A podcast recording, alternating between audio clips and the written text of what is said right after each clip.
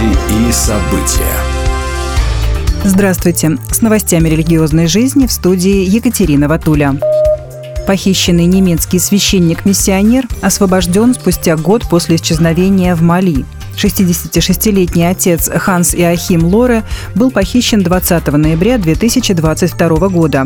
То, что он вылетел в Германию, подтвердили чиновник правительства Мали и два представителя церкви, сообщает Фидес, добавляя, что детали его освобождения не ясны. Хотя ни одна группировка не взяла на себя ответственность за похищение Лори, источники в спецслужбах приписывают его группировке Джамаат Наср аль-Ислам. Лоре прожил в Мали более 30 лет, преподавал в Исламско-христианском учебном институте и помогал управлять Центром веры и встреч в Хамдале. Мали занимает 17 место в списке худших стран мира по преследованию христиан в списке всемирного наблюдения за 2023 год организации Open Doors. В этой западноафриканской стране джихадистские повстанцы известны своими похищениями и зверствами. Жители приморского села Девятый Вал пожаловались на соседство с христианским реабилитационным центром. Информация об этом стала широко обсуждаться в местных СМИ. Около месяца назад частный дом здесь арендовали пятидесятники из церкви Дерева жизни во Владивостоке и стали помогать людям с различными зависимостями. Местные жители пожаловались журналистам, что реабилитанты якобы ходят по поселку в нетрезвом виде. Члены общины открыто пообщались с журналистами и полицией, показали, как у них все устроено и объяснили, что пьяными по поселку на самом деле ходят только сами жители села, а в реабилитационном центре люди, наоборот, исцеляются. Полиция нарушений закона не выявила. Журналисты после общения с верующими и посещения репцентра прониклись симпатией к христианам и даже пытались убедить местных жителей самих зайти к ним в гости. Папа Римский призвал всех христиан совместно праздновать Пасху.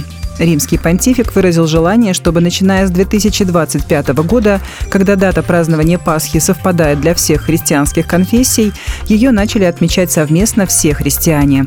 Об этом Папа Франциск сказал на встрече с представителями Международной теологической комиссии Ватикана, сообщает Global Orthodox, со ссылкой на пресс-службу Святого Престола.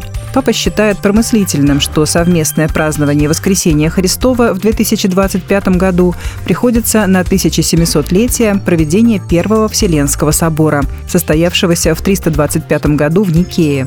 Никейский символ веры объединяет учеников Иисуса, и именно в 2025 году по проведению дата празднования Пасхи совпадает для всех христианских конфессий. Как бы было прекрасно, если бы это стало конкретным началом всегда общего празднования Пасхи, сказал понтифик Рима. Институт перевода Библии заявил о том, что продолжает выпуск книг Ветхого Завета в переводе на табасаранский язык. Табасаранцы – один из коренных народов Южного Дагестана. В древности являлись одним из 26 племен Кавказской Албании. В России табасаранцев около 150 тысяч человек. Ранее на этом языке уже вышли все книги Нового Завета, а также книга Руфь, пророка Ионы, Исфирь, пророка Даниила, Бытие и притчи.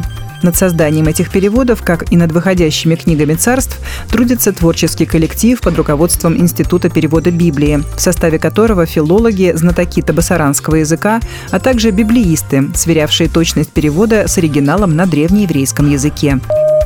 Будьте в курсе событий вместе с нами. А на этом пока все. С вами была Екатерина Ватуля.